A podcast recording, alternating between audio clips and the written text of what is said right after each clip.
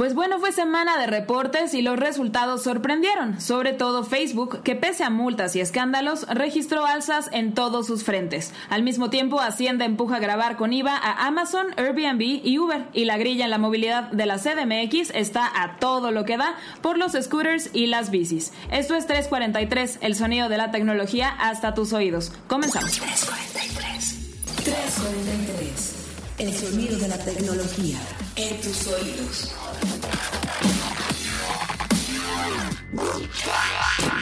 343.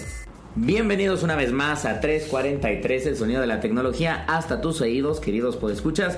Mi nombre es Carlos Fernández de Lara, Head Digital Editorial, y como cada semana y ahora hasta con una infraestructura nueva, me acompaña aquí en nuestra ya querida cabina de expansión Gabriela Chávez, editora de tecnología de Grupo Expansión. Carlos, un placer estrenar infraestructura que ya parece más cabina, este, este espacio de, nerdeo cada vez estamos más profesionalizados, Gaby. Y la verdad es que en este día decidimos estrenar esta infraestructura que ya tiene el grupo. Esta infraestructura llamada micrófono profesional. Exactamente, micrófono profesional. Bueno, ya, si ustedes vieran cómo empezamos a grabar 343, la verdad es que hay que decirle a los podescuchas, paréntesis, los primeros 3.43, y es porque hay confianza entre ustedes y nosotros, se grababan literalmente con las manos libres de los celulares. Exactamente. Después progresamos y gracias a un querido podescucha además, arroba Ricardo Blanco, que también ahí está, que nos sigue constantemente, está en redes sociales, nos hizo, nos facilitó un micrófono. Con él hemos estado grabando 3.43. Casi todos los episodios. Casi todos los episodios.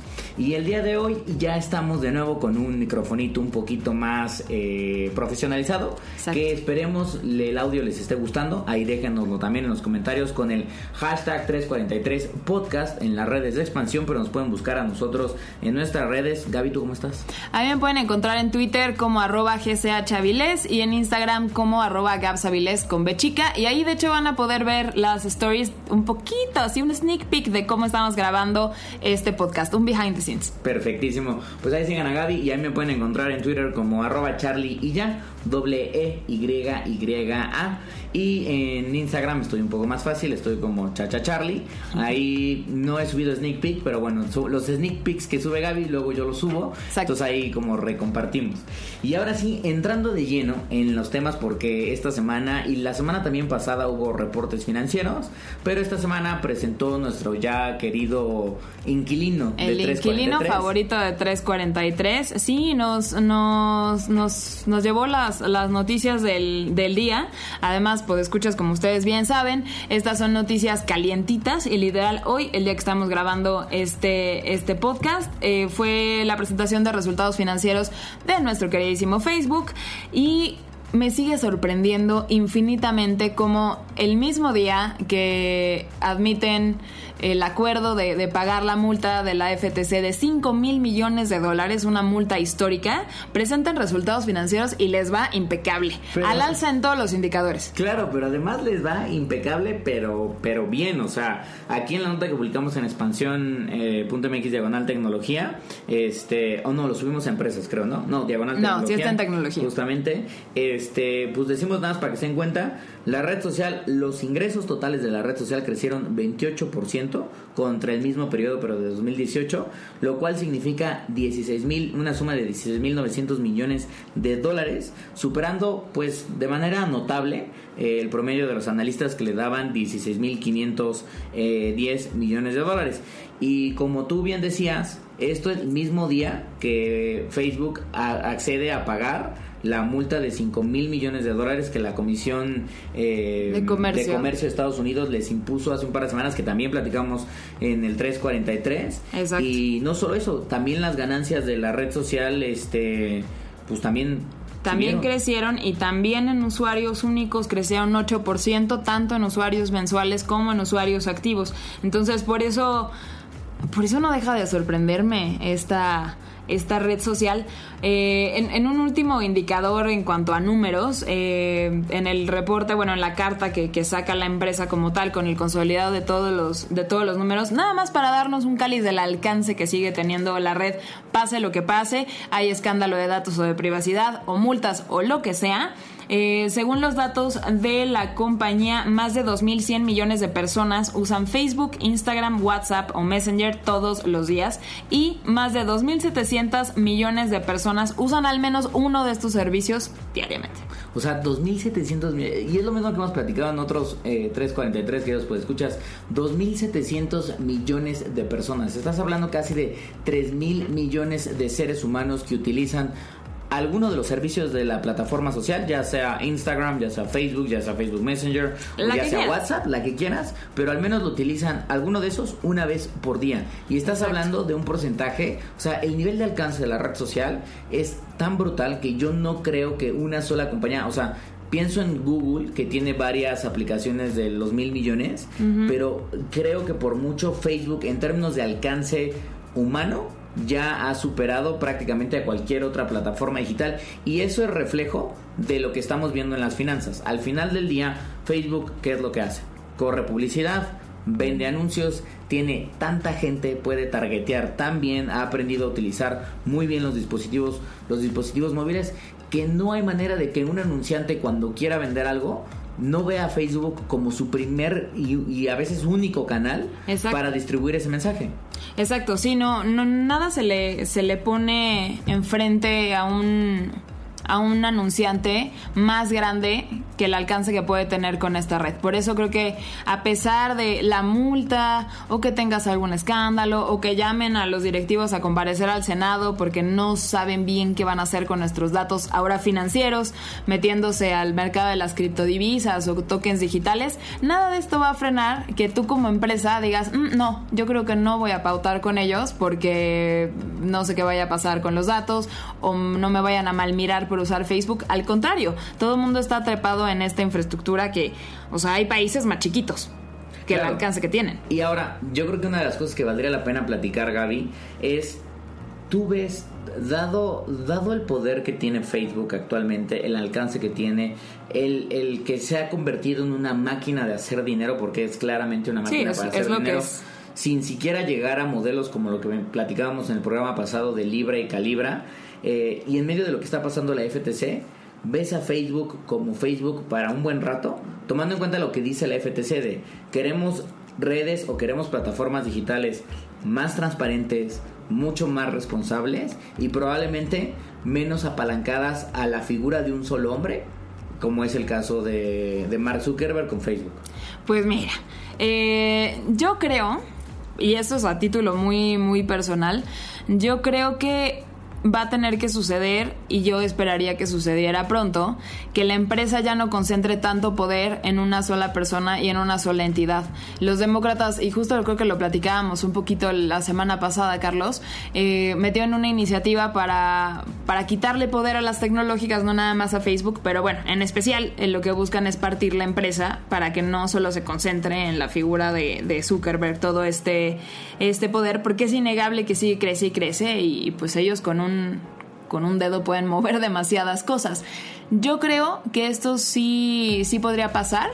A, a, medida de que se vaya juntando la presión y que vayan metiéndose en más negocios y que inevitablemente sigan creciendo, yo creo que sí van a terminar por partir la empresa. O sea, creo que Facebook como, como holding ya no va a existir en, en el corto plazo. Yo sí esperaría que, una especie de control de ese lado, por así decirlo. Exacto, y sí esperaría que se, que se partiera en, no sé si una empresa solo de, de redes, de estas aplicaciones, eh, como Instagram y WhatsApp y Messenger, y en otra tuvieras como todos los proyectos de telecomunicaciones y, y redes y conectividad y demás, y partieras un poco el poder que, que, tiene, porque ya no es nada más, ajá, y en otra, no sé, servicios financieros.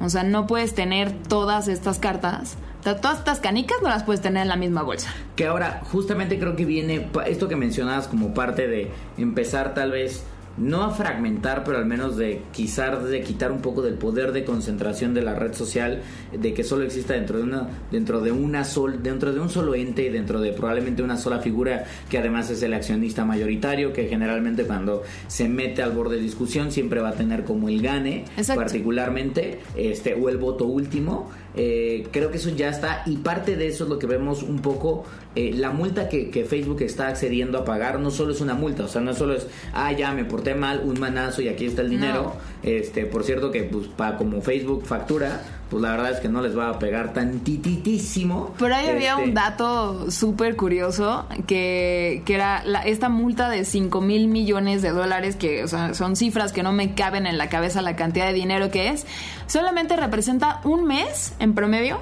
un mes de ganancias de la empresa. Entonces es como, bueno, ya listo, pago esa cantidad como si fuera el cambio que trajera uno en la bolsa y la vida sigue. Y ahora, y aunque la, eh, porque la multa también implica un acuerdo y como Ajá, parte sí. de ese acuerdo, eh, Facebook se compromete a ciertos pasos. Y si bien no veo una entonación directa hacia la posición de, de Zuckerberg dentro de, dentro de Facebook, lo que la FTC sí está dejando muy en claro es que a partir de ahora, y bueno, más bien de ahora en adelante, lo que le va a pedir es cada año que Facebook alguna persona dentro de Facebook, puede ser el mismo Zuckerberg o alguien más, no hay nombres ahí, pero se presente ante la autoridad y diga cómo han dado cumplimiento y seguimiento a todos los términos de transparencia, de responsabilidad de manejo de uso de datos, este de control de información, o sea, todo por lo cual los multaron. Digamos que Facebook va a tener que estar dando la cara de cierta Van a tener manera. que estar rindiendo cuentas es. Constantemente. Sí, es una, es una presión y, y bueno, no se, no se sabe y eso es lo que a mí me deja un poco la sospecha este, de, todo, de todo esto, pero no se dice todavía los cómo. O sea, Claro. los cómo súper finos. Facebook sale después del reporte a decir con una carta de Zuckerberg que se van a comprometer a ser más transparentes y a hacer cambios en cómo ejecutan sus productos, cómo los crean e incluso cómo se maneja la empresa.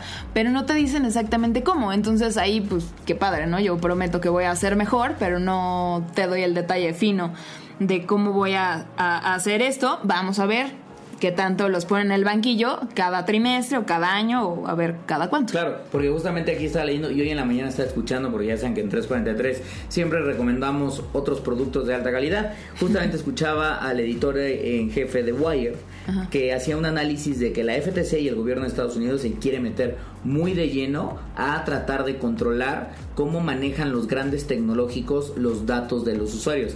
Y él lo hacía un poco de broma de si tú me estás escuchando y todavía tienes dudas de qué vas a estudiar en los próximos años, antes se decía estudia algo de tecnología, el editor en jefe de Wire decía estudia leyes y estudia leyes particularmente alrededor de la protección de datos. O sea, resulta y que vigilando a las tecnológicas, porque trabajo, querido amigo, vas a tener y mucho. Sí, muchísimo. O sea, ah, y no nada más encima de Facebook, encima de Facebook, pero piensen en Google, piensen en Uber, piensen en Airbnb, en todas estas tecnológicas que tienen nuestros datos y hábitos de cómo hacemos, compramos, qué vemos, qué nos gusta, incluso Netflix. Claro, totalmente de acuerdo. Esto se pone muy interesante, así que ya saben, ser abogado está de moda de nuevo. Aquí tenemos muchos en México, no Sí. muy especializados en este tipo de cosas, pero hay un Pero de repente puede ser un boom. Pues ahí, ahí cuéntenos, cuéntenos qué piensan ustedes, cuéntenos ustedes si piensan que Facebook también es imparable con el hashtag 343 podcast y justamente hablando de tecnológicas Y legislación. y legislación. Eh, el día de hoy publicamos también en expansión, pero acá lo hicieron nuestros amigos expertos en economía, una propuesta justamente de un legislador ya mexicano, ya no estamos hablando acá en, en- en tema de Estados Unidos. No, esto sí es cancha local, así Esto que aguas local. con esto. Una propuesta justamente para empezar a grabar a las empresas tecnológicas. Exacto. En la propuesta vienen nombres como Amazon, Uber, Airbnb y algunas otras plataformas. ¿Por qué? Porque lo que dicen los legisladores, o en este caso el, el diputado, es hay un agujero en ingresos que pues obviamente se tiene que cubrir y pues seguramente servirá para sacar algunas otras cosas. Pero al final del día pues está esta nueva iniciativa que además ya he escuchado en otras ocasiones este interés de pues son empresas Uber millonarias y le estamos cobrando los que le- lo que les debemos de cobrar. Justamente platicábamos cuando pasó lo de Google for México, el famoso tema de si para eh, todo este dinero que Google genera en el país o incluso lo que Google sí ya ingresa, si está sujeto o no al pago de impuestos. Exacto, sí, y se pone bien interesante el tema, empezando porque ya, como bien decías, eh, se ha estado hablando de grabar a las tecnológicas de hace mucho tiempo, hace algunas semanas en la cumbre del G20 fue tema también, pero todo se había quedado como en discusiones y que luego nos quedan un poquito lejanas eh, al, al país, en lo que realmente sí nos va a impactar, pero esto creo que toma relevancia cuando le pones nombre y apellido al diputado y a la, y a la iniciativa. En estos días vamos a estar platicando con Alfonso Ramírez Cuellar, el diputado morenista que mete esta iniciativa, también para que estén ustedes ahí pendientes, pues escuchas de la cobertura que le vamos a dar en expansión tecnología al tema. Pero el punto de todo esto, o sea, si se quiere grabar a las tecnológicas, ok, va, hay que ser, eh, ahí, ahí tener el ojo más, más puesto, la lupa y demás con lo que, lo que ganan por, por sus productos y sus servicios, pero curiosamente, la iniciativa no detalla bien algunas cosas, pero lo que sí dice es que les van a, a- ahora se va a grabar un, un IVA por lo que vendan, pero no lo van a pagar ellos. En teoría lo trasladarían al usuario. Entonces ahí queremos que nos explique también este, este diputado cómo no evitar una doble tributación y que el usuario no acabe pagando los impuestos que ya paga por el producto más un extra, porque Claro, entonces ahí va a ser un problema. Ahí está el tema, porque, a ver, lo que decía el diputado es que se les cobre IVA.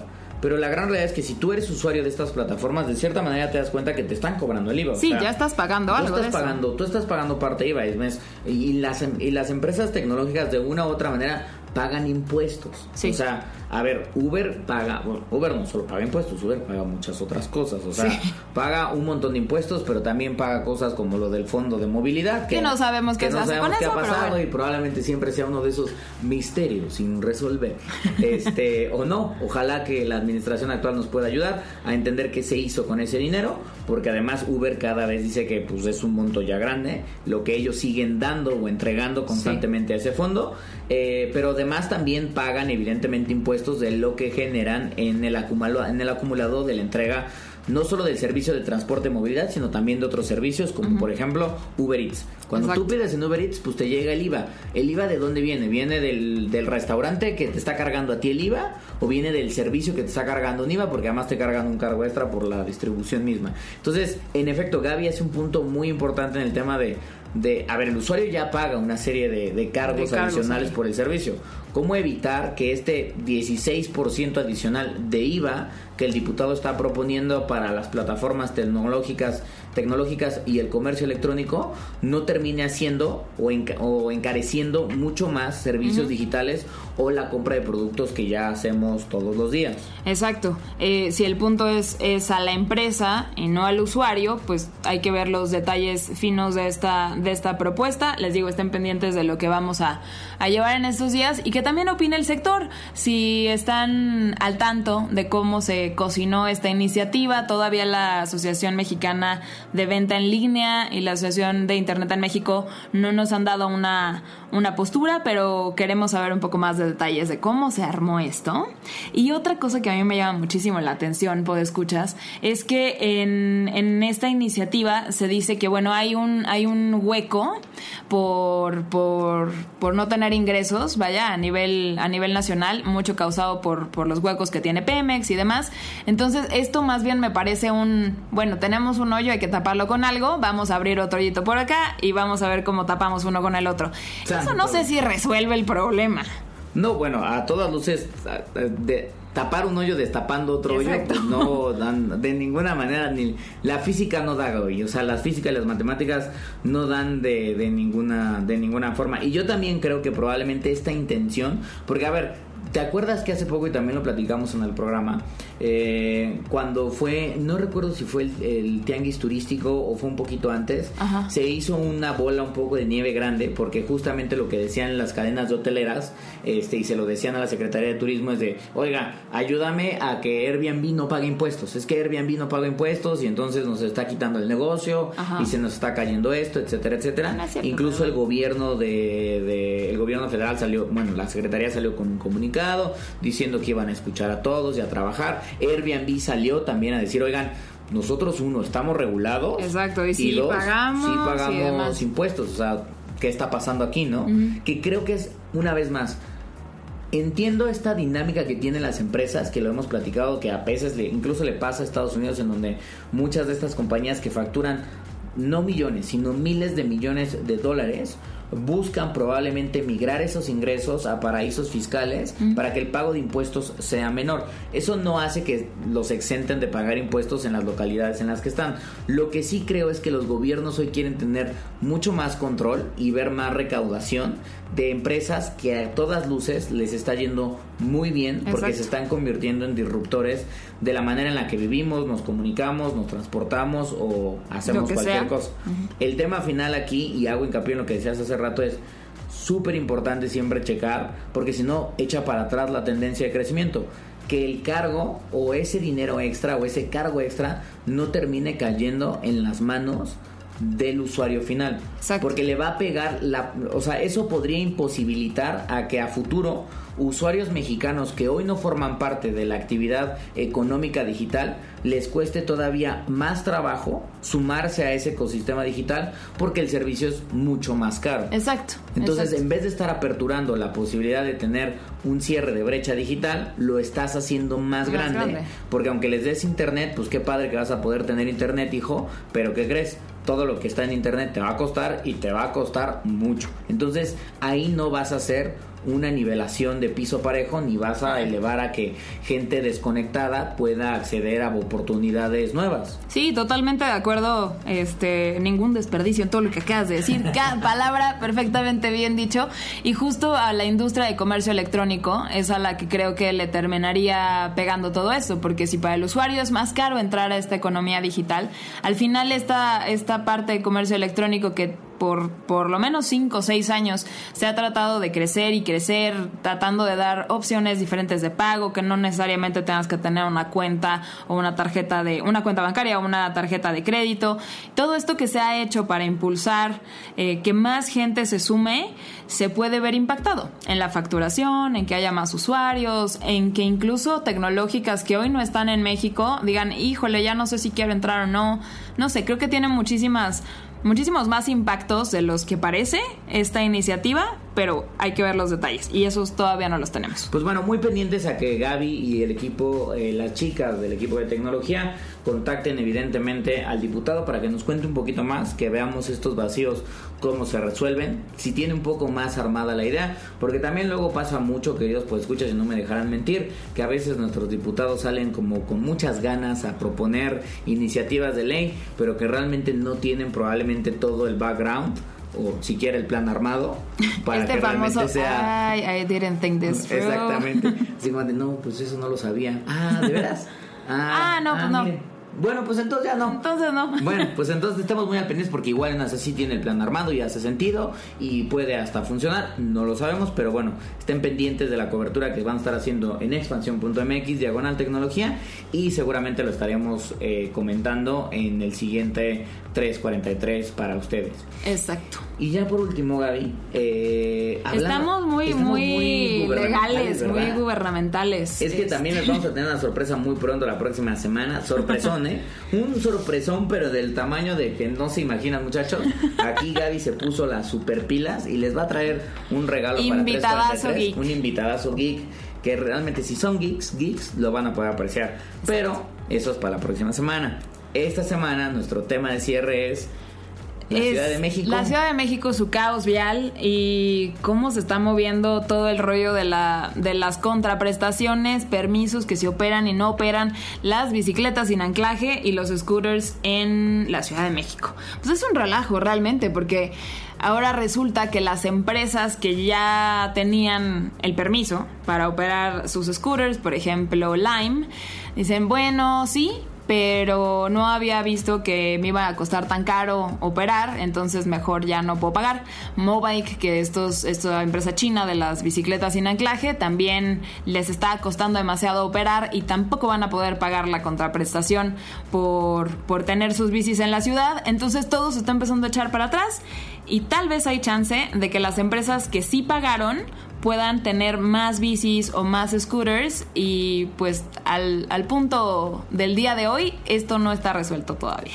Ahora, yo para más o menos entender un poquito más, Lime lo que dijo es, no voy a pagar la, la contraprestación que el gobierno de la Ciudad de México me está pidiendo Ajá. por un tema de sustento legal. El mismo gobierno de la Ciudad de México dijo, pues no sé de qué están hablando, si todos estaban involucrados, sabían más o menos cómo estaba el procedimiento, sabían más o menos cuáles eran las reglas, había certidumbre legal, así que pues cuentas claras, amistades largas, es lo que dice la CDMX. Exacto. No sé qué tan cierto sea en ese lado de que realmente le haya dejado o le haya bajado a los operadores de servicios móviles realmente los costos por unidad que tendrían que cubrir para hacer el pago de la contraprestación. Pero eso significa que Line deja tal cual de operar o simplemente que ya no va a extender su servicio. Se supone que por el momento en lo que se, se dictamina quién va a tener finalmente el permiso o no, van a seguir operando. Pero, por ejemplo, Mobike sí ya le habían dado tres días para empezar a levantar sus unidades. Si no, pues ya no podían, ya no podían operar. Son otra de las empresas que dijeron no puedo pagar. Claro. Entonces, aquí literalmente lo que está pasando es quien no pague, pues no va a poder operar, aunque me digan ahorita que no, no, estuvi- no estuvimos de acuerdo en cómo se hizo el proceso y demás. Ya tuve chance de hablar con varios de los involucrados en, en esta.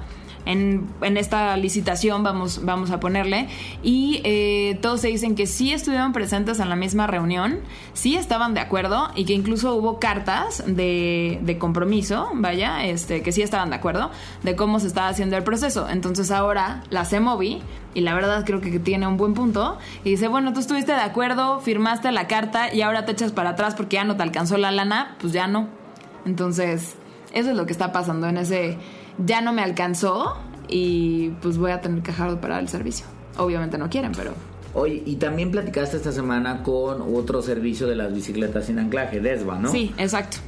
Ellas ya están operando, van a operar, porque también estaban justamente viendo el tema de, creo que ya las aprobaron, tenían cierto número de bicicletas, incluso ahora con este tema de lo de mobile, de pues que creen que no me alcanza, hijos, este, falta ver también eso, que creo que eso no lo ha dicho la CEMOVI, ¿Qué? esas bicicletas que va a pasar, se van a perder o se van a volver a poner a, a- a licitar para que algunos otros jugadores puedan decir, bueno, yo, yo alzo la mano, yo quiero 50, yo quiero 100, yo quiero todas las que dejó mobile. Pues mira, este asunto de las bicis está, está bueno, pude hablar con ellas. Lo que, lo que me llama en principio la atención es que son una empresa muy low profile, pero que han cumplido con todo. Eh, Desva es una empresa mexicana. Para quienes no las conozcan, creo que se pueden confundir un poco, o se podían confundir un poco con justo con las de Mobike, porque también son naranjas, pero estas son eléctricas y son una empresa mexicana que ya tenía un año de operación en la Ciudad de México. Y te digo que low profile, bajita la mano, bajita la mano, eh, participaron en el primer proceso de permiso para las bicis sin anclaje. Todo bien, listo, pasamos a la siguiente, ponen la contraprestación y demás están aprobadas y ellos eh, ya pagaron, según me, me dicen, entonces todo lo tienen formal en orden con los, con los papeles. Pero ahora que Mobike pues, no pudo pagar, quedan esas bicis ahí en el, en el limbo y ellos ya levantaron la mano para, para apuntarse por algunos, algunas de estas, no todas, porque sí son, son miles y no les iba a alcanzar para todas, pero sí quisieran eh, ir por un número más grande y se presume que otros jugadores también estarían alzando la mano para poder tener más bicis. Pero esto se va a decidir la primera semana de agosto. Todavía estén veremos cómo se van a resubastar estos lugares de las bicis que quedan, que, de las que no pudieron pagar. Claro, porque ya lo habíamos publicado anteriormente cuando la CEMOVI liberó. eh, en efecto, esto no es sorpresa. Uber estará trayendo su servicio de, de bicicletas sin anclaje conocido como Jump, el cual ya, ya ambos tuvimos oportunidad de probar. Sí. Creo que ellos van a entrar porque el- decía el comunicado de la CEMOVI con 1950. Sí, me bicicletas. parece que sí. Ok, y pues digo, creemos que Uber no tiene problema en cubrir probablemente la contraprestación que la misma móvil está pidiendo, pero probablemente podría ser una de las candidatas en caso de que sí se abra, pues obviamente esta doble subasta Ajá. en tratar de, de tener... Sí, eh, se van a, literal, se van a pelear los, los que, los que estén más avanzados y más en orden en el proceso, que en este caso yo vería a Desva y a Jump, o a Uber, que es lo mismo, este, se van a pelear por el número de bicis que quedan libres. Entonces ahí, pues a ver a quién le alcanza para más bicis. Y lo que está chistoso de todo esto es que empezábamos hablando de bici sin anclaje, pero al final estas dos empresas tienen oferta de bici eléctrica. Claro. Entonces, al final esas son más caras para el usuario, no es una bici mecánica como a lo mejor todos estábamos pensando. Eh, Desva sí tiene una opción mecánica, pero la más conocida es la eléctrica. Entonces, se diversifican las opciones de movilidad en la ciudad, eso sí.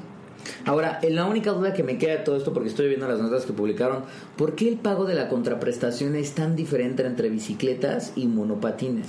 Es que esa es parte de, todas las quejas, pero se, se hizo entre todas, cada una propuso lo que podía pagar y un algoritmo que de hecho lo pueden descargar por escuchas, yo también me sorprendí, pero sí, en la página de la CEMOVI y en la Gaceta Oficial de la Ciudad de México vi en el código que hizo esta matemática de, bueno, si tienes tantas unidades y pagar y te ofreces a pagar tanto, entonces la matemática está así, tú deberías pagar tanto, tú tanto, tú tanto, tú tanto. Así fue como se llegó al monto.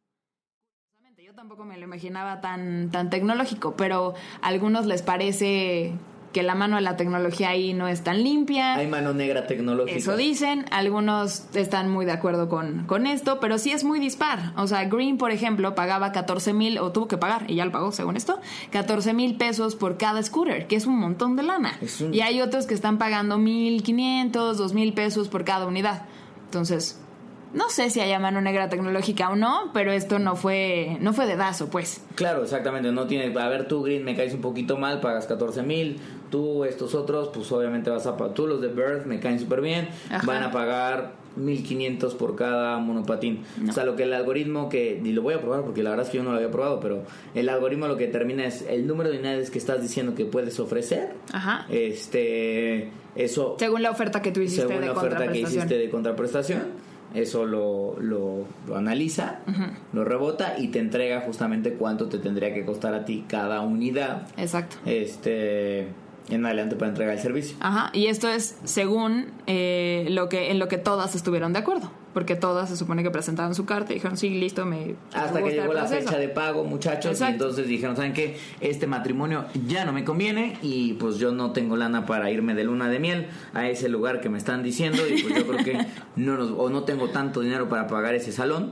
entonces este o el DJ me sale muy caro y entonces pues ya no Entonces vamos a poder. optamos por un registro civil sencillito, pero pues eso no. Pues se va a poner bueno. Yo creo que agosto va a ser el mes de, de servicios de movilidad que seguramente van a estar sonando mucho en la Ciudad de México y que pues volvemos a lo mismo. O sea, la habilitación de estos nuevos servicios creo que puede traer al cosas buenas para la ciudad, pero también nuevos escenarios de nuevas formas de, de, de complejidad, de complicación, que van desde temas que tienen que ver con seguridad vial para aquellos, para estas unidades, hasta temas evidentemente de regulación, de espacios obviamente dentro de la ciudad para, si bien son bicicletas sin anclaje, está el famoso tema de, bueno, tendría que haber bahías para dejarlas, Sí, tendría que estar mejor estructuradas, o sea, hay una serie de elementos que qué bueno que la movilidad se está expandiendo y que la Ciudad de México no se queda atrás de ese lado, pero seguramente también traerá nuevos escenarios complejos a la operación de la misma. Exacto, demasiadas complejidades que luego en el día a día no se ven. O sea, nosotros como usuarios vemos la bici, vemos la aplicación que sí tenemos, la usas, lo vuelves a dejar y listo. Te enojas pero o de no te enojas. Exacto, pero atrás hay un montón de cosas, negociaciones y pagos, luego que son demasiado excesivos, pero bueno. Hay muchas cosas que, que se tienen que resolver primera semana de agosto antes de que nos cambie el escenario de movilidad otra vez en la Ciudad de México. Perfecto, pues estén ahí al pendientes, cuéntenos si les interesa, si son usuarios de alguno de estos servicios, si están un poco preocupados porque Green ya no va a poder expandir tanto su, su operación en el país. Lime, Lime, Lime. Line, perdón, este Y Mobike. y, y Mobike también, porque pues no les, ahora sí que no les salieron los números y bueno pues se acabó 3.43 Gaby. Se acaba otro 343, pues escuchas. Un gusto, va a, ser, un gusto recibir sus sugerencias, quejas, comentarios y cualquier cosa que nos quieran decir en nuestras redes sociales y en las redes sociales de expansión. Y pues estén pendientes, ahí les vamos a soltar sneak peeks para la próxima semana del invitadazo geek. que va a estar, insisto una vez más, señores, invitadazo, ¿eh? pero invitadazo no top level, Uber top level. Y no es que sea de Uber. O sea, estamos hablando de Uber. O sea, en- en mucho. Exactamente, de mucho. Este, entonces, bueno, pues muchas gracias por habernos acompañado en este programa. Y pues ahora sí que nos escuchamos la próxima semana con un poco más de noticias tecnológicas y con más 343. Exacto, Carlos. Hasta la próxima semana. Bye. 343. El sonido de la tecnología. En tus oídos.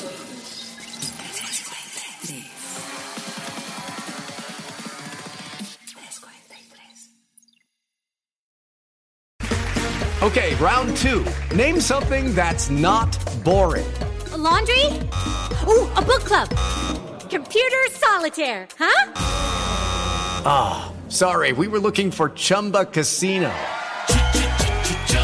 That's right. ChumbaCasino.com has over 100 casino style games. Join today and play for free for your chance to redeem some serious prizes. ChumbaCasino.com. No purchase necessary. Where prohibited by law. 18 plus terms and conditions apply. See website for details. When you need mealtime inspiration, it's worth shopping Kroger, where you'll find over 30,000 mouthwatering choices that excite your inner foodie. And no matter what tasty choice you make, you'll enjoy our everyday low prices, plus extra ways to save, like digital coupons worth over $600 each week. You can also save up to $1 off per gallon at the pump with fuel points. More savings and more inspiring flavors make shopping Kroger worth it every time. Kroger, fresh for everyone. Fuel restrictions apply.